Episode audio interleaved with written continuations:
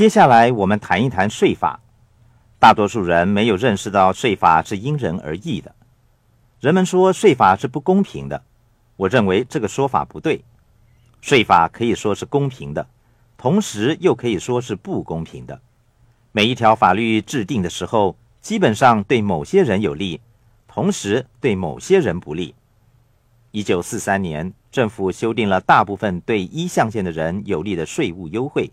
现行的税收法案通过了，政府在雇员获得支付之前得到支付。一九四三年以前，缴纳赋税是自愿性质的。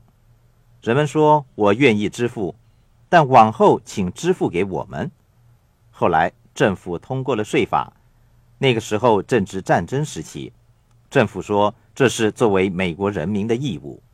可是政府没有告诉雇员们。现行税收法案所针对的只有雇员本身，B、S 和 I 象限的人，则依照不同的税法缴税。人们说纳税是为了爱国，我想提醒大家：1773年，在美国，波士顿居民为了抗议繁重的茶税而组织了波士顿茶党。所以，美国民众不是为了爱国而缴纳赋税的。实际上，他们同心协力反抗纳税。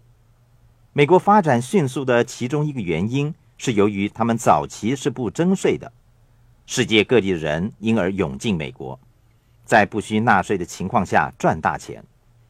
后来，美国通过了宪法修正案，规定了人民必须依法纳税。四十年后，它终于成为了事实。市民大众逐渐接受了政府对他们合法征税。今天有人说，纳税是公民的义务，是我们必须履行的责任。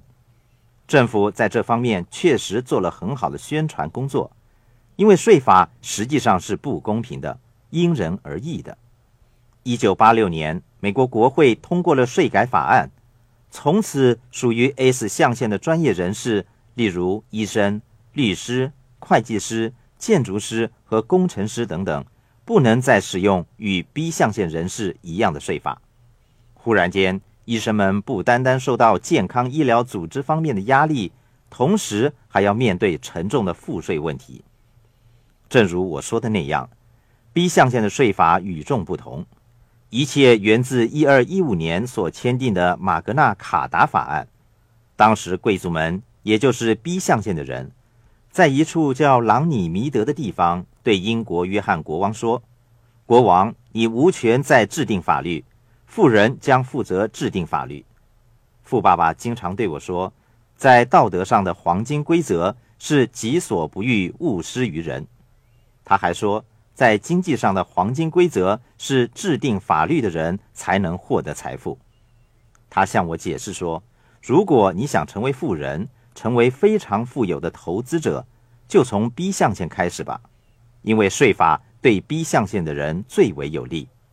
税法对 B 象限的人最为有利的原因，是因为政府需要企业家开办企业，提供就业机会，让雇员得到工作后为政府带来税收。